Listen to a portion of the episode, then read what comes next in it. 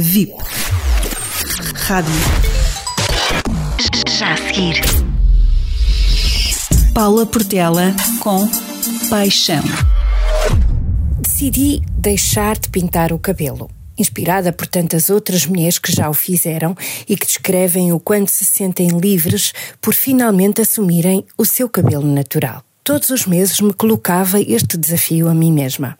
Mas depois, num impulso daqueles de já não aguento mais os meus cabelos brancos, lá voltava a pintar.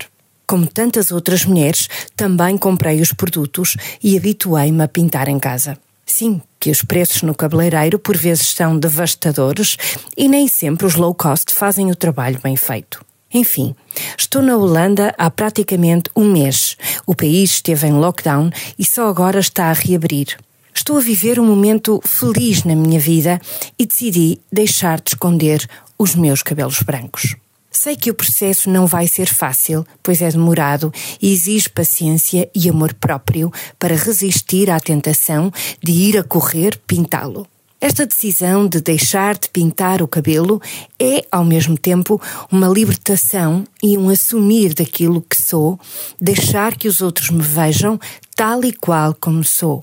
A espontaneidade, a genuinidade, a alegria, a teimosia, os medos, as sombras, as inseguranças, mas ao mesmo tempo a serenidade que me trouxeram os meus 53 anos.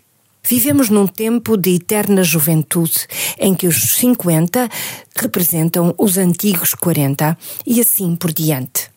Não nos sentimos com 50 anos e dentro de nós existe uma chama que prevalece e nos faz sonhar e querer construir novos projetos, recomeçar uma vida a dois do ponto zero, fazer longas caminhadas, dormir debaixo de um céu carregado de estrelas e amar.